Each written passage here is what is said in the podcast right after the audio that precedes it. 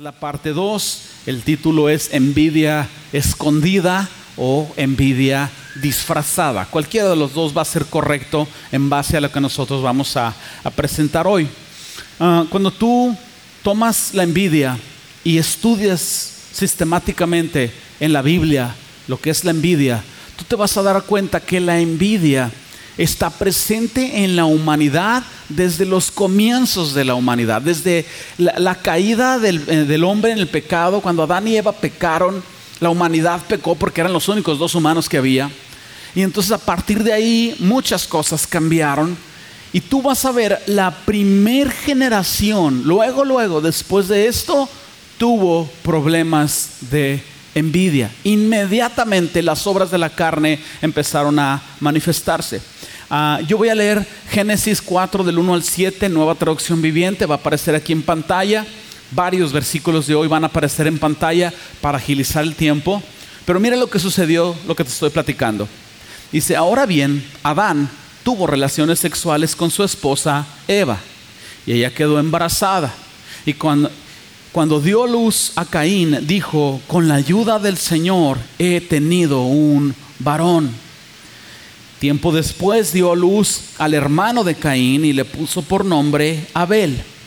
Cuando crecieron, Abel se hizo pastor de ovejas, mientras que Caín se dedicó a cultivar la tierra. Al llegar el tiempo de la cosecha, Caín presentó algunos de los cultivos como ofrenda para el Señor.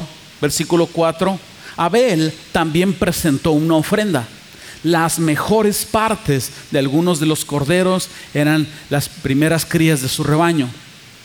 El Señor aceptó a Abel y a su ofrenda, pero no aceptó a Caín ni a su ofrenda. Esto hizo que Caín se enojara mucho y se veía decaído. El Señor se acerca a Caín Versículo 6, ¿por qué estás tan enojado? Preguntó el Señor a Caín. ¿Por qué te ves tan decaído? Serás aceptado si haces lo correcto. Pero si te niegas a hacer lo correcto, entonces ten cuidado. El pecado está a la puerta, al acecho y ansioso por controlarte, pero tú debes dominarlo y ser su amo. ¿Qué palabras estamos encontrando de parte de Dios para con un Caín que está que se retuerce de la envidia. El mensaje es tan claro porque ah, ahorita voy a tomar la parte de la envidia, pero el mensaje es muy claro. Si tú eh, regresas eh, en tu Biblia y lo analizas con calma, a Caín viene y presenta una ofrenda a Dios y dice que tomó unos de los cultivos y Abel presenta lo mejor de su ganado. No es que la agricultura sea mala y la ganadería sea buena, este, es que el asunto es el corazón. Caín fue ligero, insolente, sin temor de Dios, a decir, bueno, pues le llevo a Dios ahí lo que pueda. Si puedo voy el domingo y si no, pues ahí luego, ahí luego voy, ahí luego diezmo poquito más. Y Abel no. Abel tenía en su corazón el peso de lo que Dios significaba para su vida y dijo, yo no voy a ir a Dios con cualquier cosa, yo le voy a llevar a Dios lo mejor. Y entonces el Señor se agrada no tanto de la ofrenda de Abel, fíjate cómo hace distinción, aceptó su ofrenda y lo aceptó a él. Dios se agrada de aquel que pone al Señor como número uno. Pero luego encontramos que Caín está enojado. Está enojado porque siente envidia, se siente rechazado, pero siente envidia por su hermano. Tú dices, ¿cómo sabes que siente envidia si, si no dice ahí la Biblia? Bueno, el enojo es la consecuencia de la envidia y más adelante si tú sigues leyendo, lo mató. ¿Por qué lo mató? Porque tenía envidia. No quería quedarse con nada de él. Simplemente tenía envidia por lo que había sucedido. Y entonces la envidia estaba consumiendo el corazón de Caín. Si tú ves lo increíble que es Dios en medio de este pasaje, porque efectivamente Dios no iba a aceptar las obras. Y lo mismo sucede contigo. Dios no va a aceptar de ti que seas medio cristiano o medio a medias. Ten cuidado de que no te vayas a encontrar en el día del Señor y te diga, nunca te conocí. Dios no va a aceptar de ti medias ofrendas. Dios quiere de ti todo tu corazón. Pero qué misericordioso es Dios porque Caín está enojado, está decaído, está deprimido, está emocionalmente mal y sabe por qué está mal, porque presentó ahí algo para Dios. Pero Dios no lo deja en condenación. Dios se acerca a él y yo veo a Cristo reflejado en este pasaje, como Cristo se acerca a nosotros los pecadores, mira la ternura y la sinceridad con la que Dios trata con Caín. Versículo 6, ¿por qué estás tan enojado? Preguntó el Señor, ¿por qué te ves tan decaído? Serías aceptado si hicieras lo correcto. Entonces el Señor va a hablar a tu vida, no solo en la envidia, en muchas cosas más a través del tiempo. Dios va a hablar a tu vida, Dios te va a mostrar tu pecado, lo va a hacer a través de su palabra, pero Dios no quiere que te quedes solamente con ese sentimiento, con esa incomodidad, con esa condenación. Él quiere que seas libre del pecado. Mira lo que le está diciendo a Caín, el pecado está ansioso por controlarte, el pecado está ahí a la puerta, está al acecho tuyo, quiere controlarte. No permitas que el pecado te controle. Lamentablemente Caín no tenía el poder ni las herramientas para verdaderamente decirle no al pecado. Pudiera haber tomado diferentes decisiones, sí. Pero tú y yo ahora, después de Cristo y después de la resurrección, siendo llenos del Espíritu Santo, tenemos todas las herramientas para decir no al pecado. La envidia va a estar manifestándose en nuestros corazones, sí, quizás en algunas situaciones, pero podemos decir nosotros no al pecado. Yo puedo tomar tres puntos básicos de este pasaje y serán la estructura del mensaje que vamos a hablar hoy. El primero de ellos es que la envidia está siempre presente. El Señor le dijo a Caín, el pecado siempre está ahí. Caín estaba experimentando envidia. La envidia está ahí en nuestros corazones. ¿Hemos nacido de nuevo? Sí. Pero levante la mano el que no ha tenido una manifestación de la carne después de haber nacido de nuevo. Imposible. Todos lo hemos tenido. Número dos, la promoción de otras personas, el que otras personas avancen, crezcan, sean reconocidos. La promoción es una prueba de la autenticidad de nuestro corazón. Si Caín hubiera amado realmente a su hermano, él hubiera estado contento. Oye hermano, qué bueno que te aceptaron. Qué increíble. ¿Qué, ¿Qué, hiciste? Dame el secreto. No, pues mira, lo mejor de las ovejas le traje. Ah, ahí está la clave. Híjole, la siguiente vas a ver que los dos vamos a ser aceptados. Pero no fue así.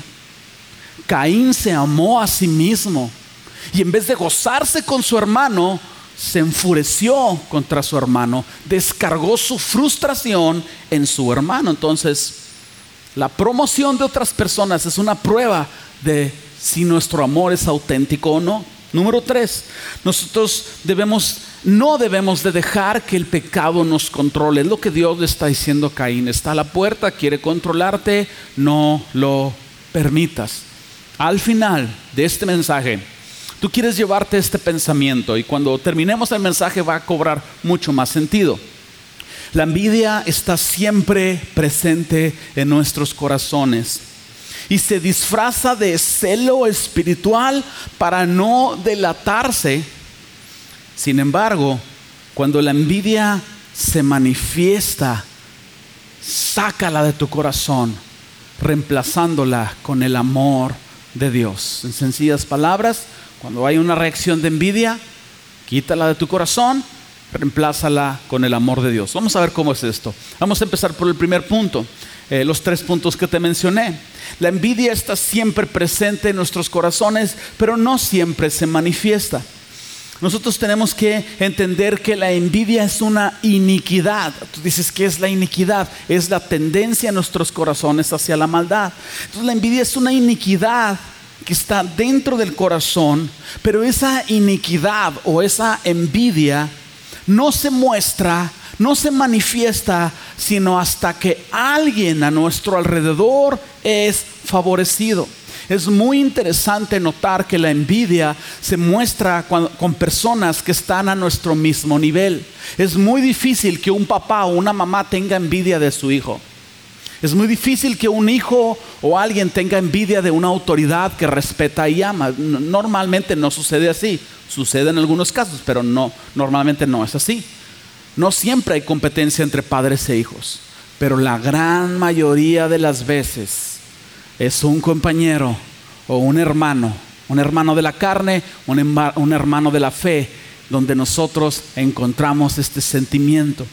Entonces, Ah, la envidia puede estar escondida en nuestros corazones y pudiera parecer que todo está en calma. Mira, pudieras parecer un cristiano piadoso. Dios le bendiga, hermano. Cristo vive y andas ahí como si nada. Pero tan pronto alguien que era parte de tu equipo, parte de, de las personas con las que estabas, es promovido, sale la envidia. Me impactó mucho en unos ríos de me hace que es Jalapa y no sé si que otros lugares del sur de México donde hay abundancia de cocodrilos. Eh, en una parte, en un atractivo turístico a través de un puente, eh, toman una caña de que es un palo gigante y, y, van desenredando una cuerda en la cual va amarrado un pollo. Tú ves el río y se ve un río normal, pero conforme van acercando al pollo al agua, el agua se sacude los cocodrilos agarran al pollo y se meten. Tú ves el agua y parece que todo está bien. Pero tan pronto le acercas la carne y sale el cocodrilo, lo mismo sucede con la envidia en nuestros corazones. Pudiera parecer que todo está bien hasta el momento en el que el jefe del trabajo felicita a Pancho Pantera por su bono de producción, por su desempeño, cuando un papá, hijo, qué bien hiciste esto, el otro hijo está ahí rechinando los dientes. Es exactamente como funciona la envidia. Está escondida y la ocasión saca a relucir esa envidia de nosotros. Tú pudieras pensar que Jesús no experimentó envidia, no, sí experimentó envidia. Vino en carne y tenía que lidiar con la envidia porque la envidia es parte del pecado que él tenía que vivir no, no, no pecar él, pero sí sufrir la consecuencia y tenía que vencerlo. Jesús estuvo rodeado de personas que lo envidiaban. Quiero que abras tu Biblia, vamos a ver un ejemplo en el Evangelio de Lucas capítulo 13 versículos del 10 al 17.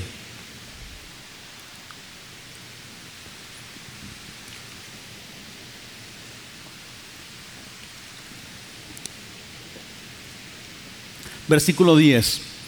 Enseñaba Jesús en la sinagoga en el día de reposo. Y había ahí una mujer que desde hacía 18 años tenía espíritu de enfermedad y andaba encorvada y en ninguna manera se podía enderezar. Cuando Jesús la vio, la llamó y le dijo, mujer, eres libre de tu enfermedad.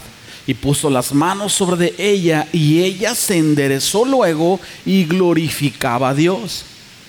Pero el principal de la sinagoga, enojado de que Jesús hubiese sanado en el día de reposo, dijo a la gente, seis días hay en el que se debe trabajar. En estos pues venid y sed sanados y no en el día de reposo. Entonces Jesús le respondió y dijo, hipócrita, cada uno de vosotros ¿No desata en el día de reposo su buey o su asno del pesebre y lo lleva a beber? Y a esta hija de Abraham que Satanás había eh, atado 18 años, ¿no se le debía de desatar de esa ligadura en el día de reposo? Al decir estas cosas se avergonzaban todos sus adversarios, pero todo el pueblo se regocijaba por las cosas gloriosas hechas por él. Déjame extraigo tres puntos rápidos de este pasaje. Número uno, está la envidia presente. La envidia se manifestó en forma de enojo. Inmediatamente el líder de esa iglesia se enojó porque la atención eh, ya no fue hacia su mensaje, la atención se dirigió hacia la sanidad de esta mujer. Manifestó su envidia en forma de enojo. Número dos, la envidia se manifestó también en forma de crítica. ¿Qué fue lo que hizo este líder de la sinagoga después de enojarse? Habló de la abundancia de su corazón, manifestó la envidia en forma de crítica. Inmediatamente se dedicó a difamar lo que se había hecho. Inmediatamente intentó desacreditar lo que Jesús había dicho. Sí, sanó, pero no debió de haber sanado.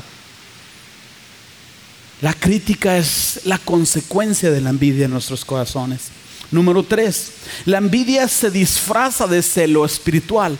Este hombre, este líder de la sinagoga, en un contexto para nosotros sería como el pastor de la iglesia quizás, estaba argumentando algo que cuando tú lo escuchas oye, se oye totalmente válido, ¿no? El día de reposo, no debes de hacer nada, estás violando el mandamiento.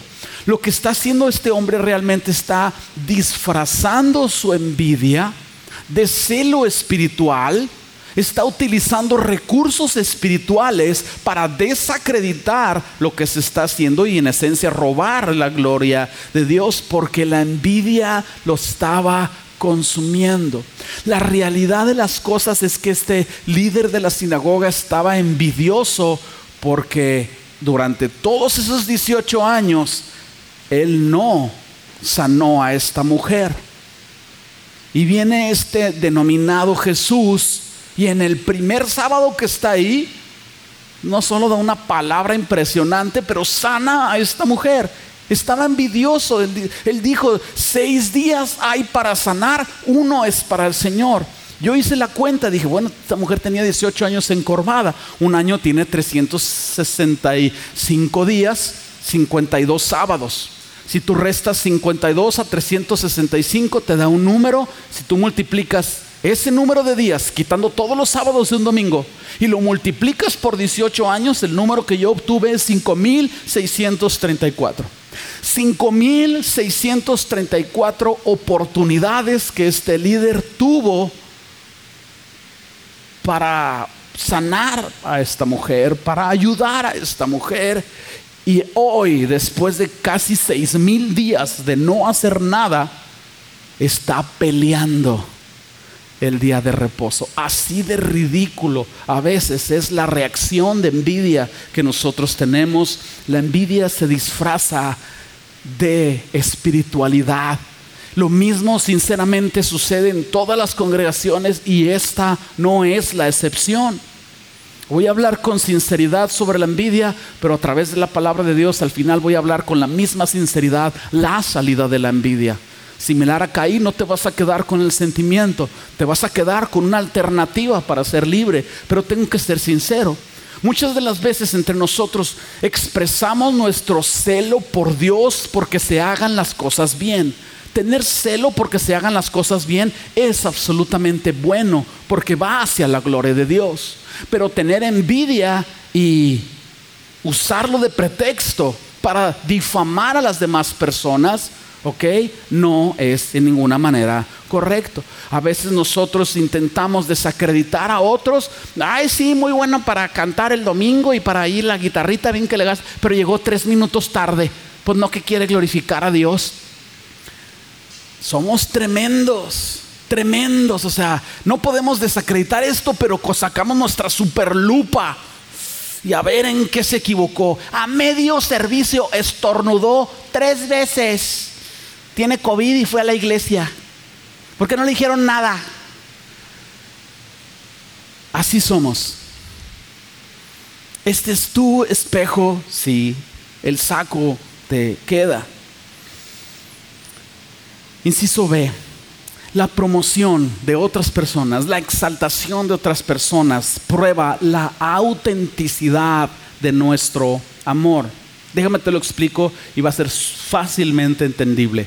Cuando un hijo es promovido, los papás, la mamá, el papá están que no caben de orgullo. Cuando un hijo se gradúa, tú gastas con tu tarjeta de crédito lo que no tenías al restaurante que quieren, le compras todo. Cuando un hijo es promovido, el papá, la mamá está súper gozoso, emocionado por lo que está sucediendo. Porque el amor de ese papá, el amor de esa mamá hacia su hijo es un amor genuino. La pregunta es, ¿por qué entonces nosotros nos enojamos cuando alguien a nuestro nivel es promovido y en nuestro egoísmo pensamos, es que yo tenía más años en la empresa, yo debí de haber sido el supervisor, yo llegué a la iglesia primero, yo voy todos los sábados a, hacer la limpieza, yo, yo, yo fui el que, el que hizo aquello, yo, yo, yo, yo hasta hice el curso bíblico de fundamentos, porque a él lo pusieron primero como líder? Sucede en nuestros corazones esa prueba. Yo creo que a veces Dios permite que otros sean exaltados para probar nuestros corazones y que la envidia salga como ese cocodrilo. Porque si la envidia sale, puedes tratar con ella. Si el cocodrilo sale, ya sabes que por ahí no te debes de andar. Entonces la promoción de otros va a probar tu corazón una y otra vez. Observa los siguientes pasajes. En pantalla aparece 1 Corintios 13 del 4 al 5. Dice este famoso versículo que usamos muchas veces en bodas. El amor es sufrido, es benigno. El amor no tiene envidia. El amor no es jactancioso, no se envanece, no hace nada indebido, no busca lo suyo, no se irrita, no guarda rencor. Pero si tú pones la envidia en comparación a estos valores, la envidia si hace cosas indebidas. La envidia sí es jactanciosa porque crees que tú mereces la oportunidad, que tú debes de ser reconocido igual y no te reconocen. La envidia sí se envanece porque son cuestiones muchas veces de vanidad. La envidia sí busca lo suyo, la envidia sí se irrita y la envidia sí guarda rencor. Entonces la envidia está en este extremo, el amor está en el otro extremo. Y cuando tú sientes envidia en tu corazón, recuerda el concepto, envidia es el dolor interno que tú sientes por el éxito de otra persona. Cuando tú sientes envidia, tú estás parado en el extremo opuesto al amor de Dios. ¿En cuál de los dos extremos tú te imaginas que Dios quiere que camines? Entonces, ¿hacia dónde debes de dirigir tus pasos? Hacia esa dirección. La promoción de otros prueba nuestros corazones. Yo estoy seguro que a veces esto prueba nuestros corazones y que a lo mejor no lo manifestamos como deberíamos de hacerlo, al menos no inmediatamente. Pero sabes que aquel que ama con el amor de Dios no tiene celos de que otros sean promovidos. Al contrario, se alegra por ellos. Se alegra como una mamá se alegra cuando su hijo es promovido. Esa es la meta a la que tú y yo tenemos que llegar. Alegrarnos de los éxitos de los demás como si nosotros estuviéramos obteniendo ese éxito. En el corazón humano, fíjate lo que te voy a decir, en el corazón humano solamente hay espacio para uno de los dos, o la envidia o el amor. No pueden estar los dos al mismo tiempo. De manera que cuando la envidia sale como cocodrilo por la promoción de otra persona, tú necesitas aprovechar la ocasión, ser sincero contigo mismo, arrepentirte sacándola de tu corazón e ir a Dios y decirle, Señor, me hace falta mucho más de tu amor. Dios te ama, pero tú muchas de las veces no recibes todo ese amor porque hay envidia en tu corazón. Romanos 12, eh, si quieren eh, acompañarme en sus Biblias con esto, Romanos 12 del 9 al 10 y luego nos vamos a brincar al, al 15. En este capítulo 12 de Romanos, Pablo está dando instrucciones básicas para los cristianos. Tú dices, el pastor está tirando bibliazos. Sí, estoy tirando bibliazos. Toma Romanos 12 como si fuera personal, porque es para ti, totalmente personal. Esta es la instrucción. El amor entre cristianos sea sin fingimiento. Aborreced lo malo, seguid lo bueno, Amaos los unos a los otros con amor fraternal en cuanto a honra, prefiriéndoos los unos a los otros. Bríncate al 15. Gozaos con los que se gozan y llorad con, lo que, llorad con los que lloran. Dice este pasaje, lo, lo primero que encuentro yo aquí es que el amor sea sin fingimiento. El amor tiene que ser genuino. Quizás hay veces que somos bien buenos para disimularla. Ah, que te compraste un carro nuevo. Qué padre, está bien chida. Y luego por dentro estás, espero que te choquen, desgraciado. Te vas a comprar un Nissan y te subes a tu carcachita y, y ahí vas como Caín con la envidia. Quizás puedes fingirlo, pero la Biblia dice que el amor no debe de fingirse, debe de vivirse. Entonces Dios nos llama a amar genuinamente a las personas. Entonces aquí está la primera prueba. Si alguien tiene un carro, una casa, una promoción, una posición, una felicitación, algo, y tú estás fingiendo, pero por dentro tus hermosas tripitas están retorciendo, tú necesitas crecer en el amor de Dios. Lo padre de esto es que solamente tú y Dios lo saben a este nivel. Dice la escritura, lo que leímos ahorita, prefiriéndonos los unos a los otros. En, lugar de sentir ah, eh, eh, envidia o molestia porque otros crezcan, el deseo de tu corazón es que los demás crezcan. De hecho, el deseo de tu corazón tiene que ir más allá, no solo alegrarte cuando otros crecen, ayudar a que otros crezcan. Cuando llegue el momento en que alguien sea tan capaz aquí en la congregación de hacer lo que tú haces, tú debes de gozarte. En vez de decir, mm, ya van a quitar mi trabajo y ahora qué voy a hacer y quién sabe qué. Mira, imagínate que estamos en una guerra, porque estamos en una guerra. Y tú estás en las trincheras con tu rifle. Y ves un ejército inmenso. Si quieres ponerle más sabor, es un ejército de zombies puro headshot. Y tú estás disparándoles. ¿Cuál es el objetivo? Sobrevivir. Mata a los zombies. Y de pronto se acerca alguien con su rifle. Este brother si trae una K-47. Porque es un narco que se arrepintió. Y agarra la K-47 y Y tú estás enojado Estás enojado. Ay, ay, que yo estoy disparando. Hazte para atrás. ¿Es ridículo o no es ridículo? ¿Cuál es el objetivo? Alcanzar a los perdidos, crecer, levantar liderazgo, levantar servidores, multiplicarnos como una célula, multiplicarnos en otros. Si tú no te multiplicas en una docena de personas, al final de tu vida, tú no estás cumpliendo el propósito de Dios para ti.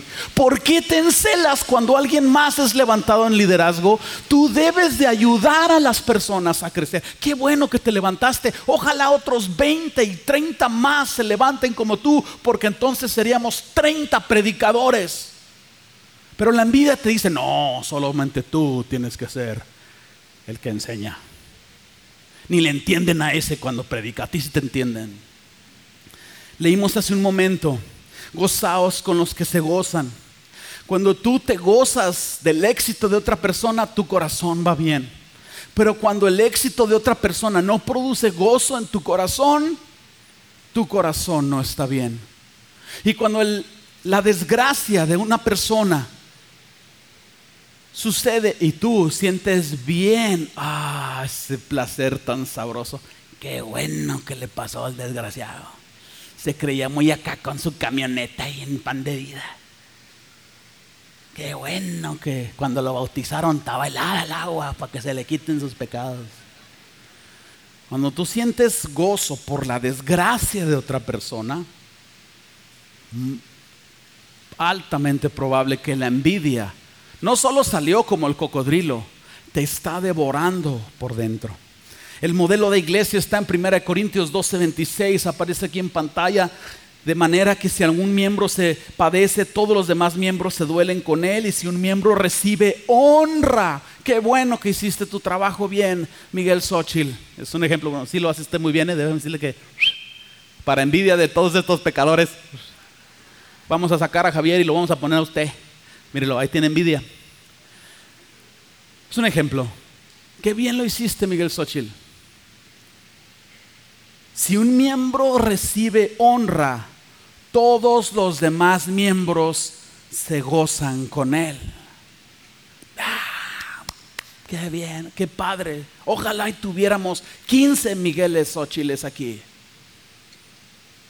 Qué increíble es a veces la, falta de amor de Dios en, en, nuestros corazones. Entonces nosotros debemos de crecer en ese amor, fluir en ese amor. Y por eso la promoción de otras personas es una prueba que va a estar repitiéndose en nuestros corazones. Aún si tú ya pasaste por esa prueba, no pienses que te graduaste. El día del Señor, cuando seas completamente librado de este cuerpo de corrupción, ese día te graduaste. Inciso C. No, o, último punto, no debemos nosotros dejar que la envidia controle nuestros corazones. Toma en cuenta lo que Dios, cómo Dios se acercó a Caín, le dijo con sinceridad su pecado y le dijo con sinceridad la gravedad del pecado y con mucha sinceridad le dice, haz lo correcto y vas a ser aceptado. Haz lo correcto y todo va a estar bien. Estás así porque no has hecho lo correcto.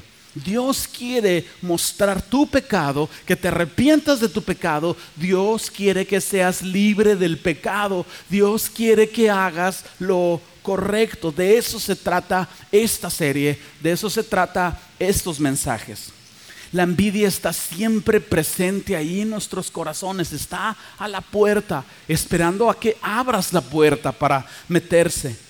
Entonces, cuando otros son favorecidos, renombrados, y hay envidia en tu corazón, quizás es el primer sentimiento. Pero eso no quiere decir que tú debes de abrazar y adoptar ese sentimiento. Es muy posible, probable que todos experimentemos constantemente envidia. Pero eso no quiere decir que la envidia te va a controlar a ti no lo permitas. Ve inmediatamente al arrepentimiento. Así como cuando agarras el comal caliente y quitas tu mano inmediatamente, así quita tu corazón inmediatamente de la envidia. Y tú vas a preguntarte, bueno, entonces, ¿cómo podemos vencer la envidia? ¿Cómo la sacamos de nuestro corazón? tres puntos muy fáciles, porque si luego así son seis, no, entonces son tres. Número uno, no olvides la gracia de Dios en tu vida. Olvidamos la gracia de Dios más frecuentemente de lo que pensamos. Jesús contó una parábola llamada Los obreros de la viña. No lo voy a leer, la voy a parafrasear. Tú puedes tomar nota, está en Mateo 20, del 1 al 16, Mateo 20. Pero en esta parábola es una ilustración de cómo nosotros nos olvidamos de la gracia de Dios y al olvidarnos de la gracia de Dios enfrentamos envidia y celos de otros. La parábola se trata de un padre, dueño de una viña, que abunda en amor por las personas, ya tenía su equipo de obreros trabajando en su viña, no tenía necesidad de ellos, pero supo que había personas que estaban desempleadas y dedicó el resto de su vida a salir a contratar empleados que no necesitaba, pero que los veía ahí, como se dice en hebreo, todos aguitados porque no tenían trabajo y les decía, ¿por qué están desempleados? Es que nadie nos contrata, la maquiladora te contrata. Es chiste, ya ven que la maquiladora, todo, pulmón y piernas, te contratan. Pero bueno, este, ya que no agarran el chiste maquilero en una ciudad maquilera, yo puedo, debo continuar. Nadie me contrata, yo te contrato. Te pago un denario, el sueldo del día. Ven a trabajar. Ven conmigo a trabajar. No importa si nunca has trabajado en las viñas, ahí haces algo, yo, yo te pago el día. Contrató unos a las nueve, unos a las 12, otros a las 5. El horario laboral terminaba a las 6 de la tarde. Al momento de pagarles, les empezó a hablar a todos y a los de las 5 de la tarde les pagó el día. A los de las 12 de la tarde les pagó el día. A los de las, los de las 9 están que se retuercen de envidia. Si tú lees la parábola, estaban murmurando síntoma de la envidia. Y estaban murmurando, ¿y por, por, qué? Si nosotros trabajamos todo el día, ¿por qué les pagas igual? Unas horas antes estabas llorando porque no tenías trabajo. Te contrataron para echarte la mano, compadre. Y ahora resulta ser que la gracia que te dio se transformó en una exigencia. Eso es exactamente lo que sucede en nuestros corazones. La respuesta del Padre es extraordinaria. Les dice en el Mateo, en el, versículo 14 y 15, aparece aquí en pantalla, Mateo 20, 14 al 15. Mira la respuesta del el Padre hacia estos que estaban murmurando, porque a los de las 5 les pagaron el día y a los de las 12 también. Toma lo que es tuyo y vete. Quiero dar a este último igual que a ti. No me es lícito hacer lo que es mío con mi dinero no me es lícito, eh, perdón, hacer lo que quiero con lo mío. ¿O tienes envidia porque soy bueno? ¿Tienes envidia porque soy tan bueno con el de las cinco como fui tan bueno contigo? Para, indirectamente Dios le está preguntando a esta persona, ¿qué te debo? ¿Qué te debo, amigo? No te he consumido por tus pecados, te he dado la gracia, la oportunidad del arrepentimiento, te he traído como un hijo adoptado a pesar de que eras mi enemigo, te he perdonado y todavía estás enojado porque alguien más fue levantado. ¿Qué te debo? No soy yo creador y tú creado, no soy yo dueño de hacer lo que yo quiera con mi iglesia.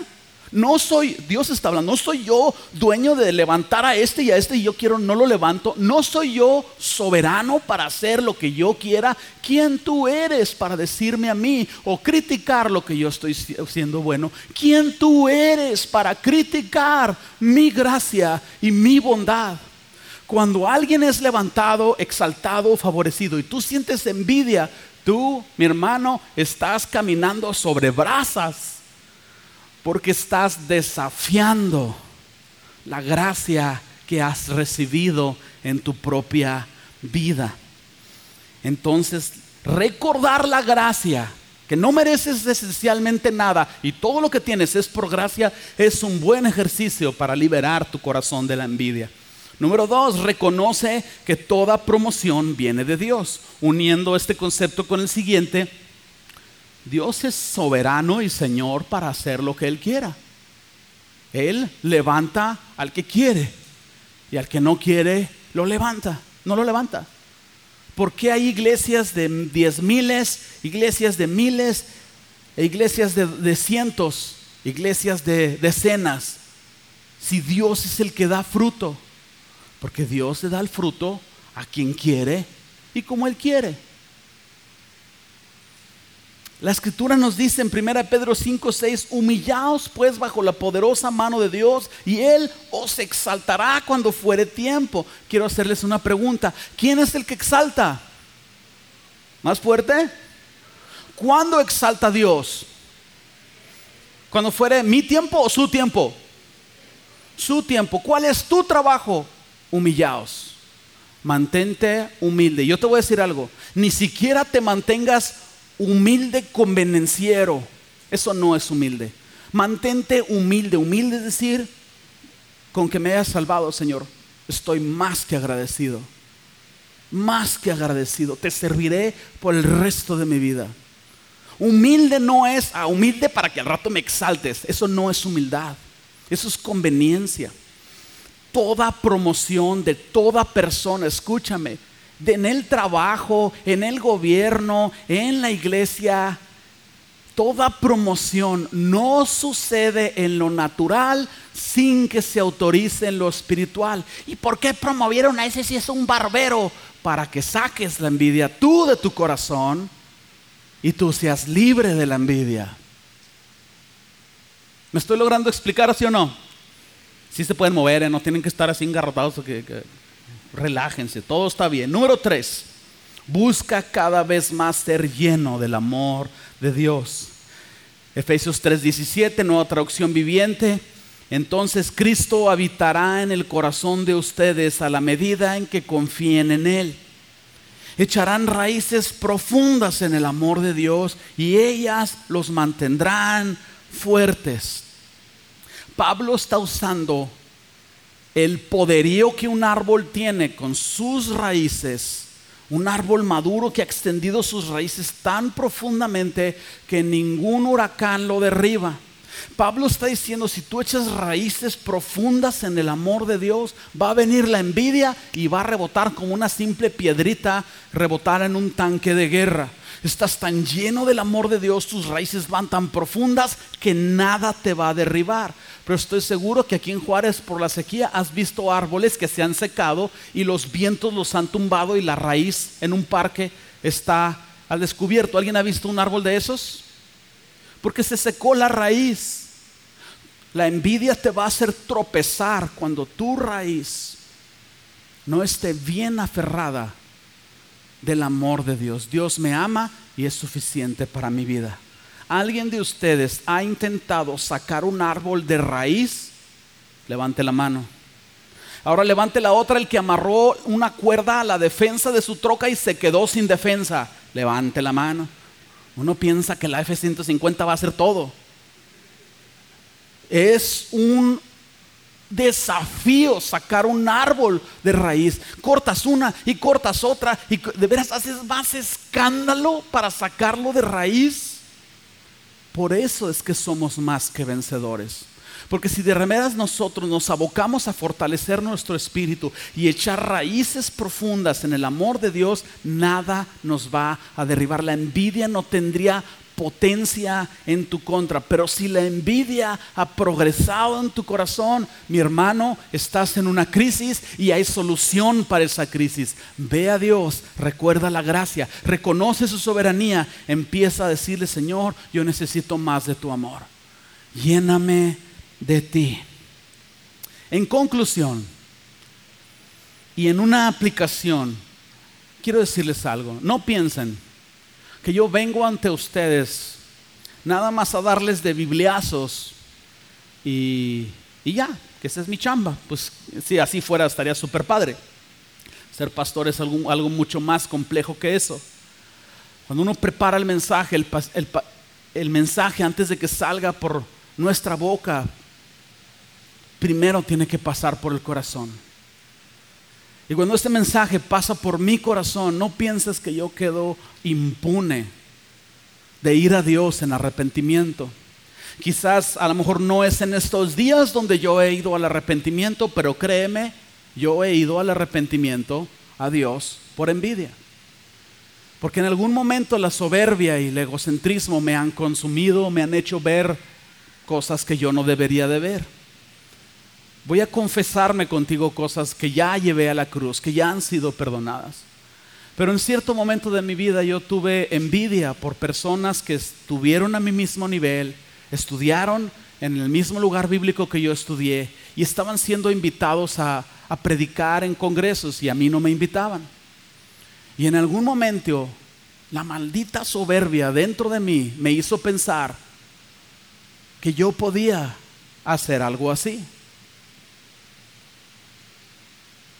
Y yo decía, yo puedo explicar lo que él está explicando de una mejor manera.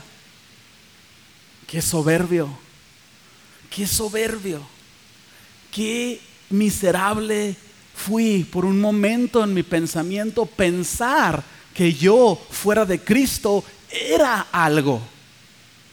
Y cuando Dios me mostró eso, yo fui en lágrimas, en arrepentimiento a Dios porque era una vanidad, era una tontería, era una parte de mi soberbia. Soy, mis hermanos, tan humano como ustedes. La cosa no termina ahí. Yo necesitaría unos 40 minutos para confesarles aquí todo y ustedes dirían, no, y nos vemos con este pastor, mejor me voy. Pero he tenido dificultades con otras iglesias y con otros pastores porque han crecido más que esta congregación. Y cuando las personas se van de esta congregación por inconformidades, porque efectivamente el error humano está ahí, porque efectivamente soy una persona que fuera de Cristo no tengo ninguna habilidad, ni capacidad, ni nada, y porque efectivamente esta congregación, como todas las demás iglesias, está llena de fallos y hay envidia también. Y de repente en algún momento la soberbia me ha cegado y ¿Qué tienen ellos que no tenga yo? ¿Qué predica ese pastor que no predique yo?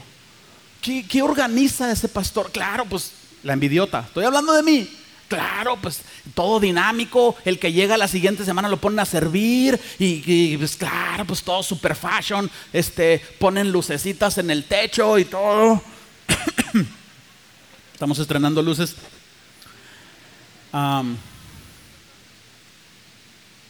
y me frustro en mi humanidad. Digo, ¿por qué no crecemos? ¿Por qué pregunto y no hay nuevo, Señor?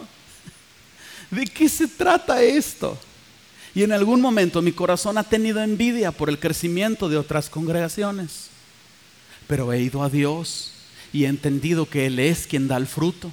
Y he entendido que si este es el rebaño y esta es nuestra familia, es suficiente su gracia y su amor en nuestras vidas. Ahora te toca a ti confesarte. Ahora te toca a ti ser sincero con la soberbia de tu corazón, pensar que puedes hacer algo y alcanzar algo. Mis hermanos, reconoce que la envidia está cerca de tu corazón. Reconoce que la envidia a veces se disfraza de celo espiritual. Es lo que dices por fuera, pero no es lo que vives por dentro. Si tu corazón no se goza con los beneficios de otras personas, tu corazón no está completo en el amor de Dios, busca ser lleno del amor de Dios. El pecado está ahí a la puerta de tu corazón. No dejes que te controle. Mientras más tú crezcas en el amor de Dios, menos envidia vas a tener. Y sabes qué? Vas a encontrar deleite y descanso cuando entiendas que tú no necesitas ser promovido, felicitado o exaltado para tener la mirada tierna de Dios sobre tu vida. Oh, no hay nada que tú puedas hacer para que agrades más a Dios de lo que ya lo haces porque Él te ama. Llévate este pensamiento. La envidia está siempre presente en nuestros corazones y se disfraza de celo espiritual para no delatarse. Sin embargo, cuando la envidia se, manifieste, sácala de tu corazón, reemplazándola con el amor de Dios.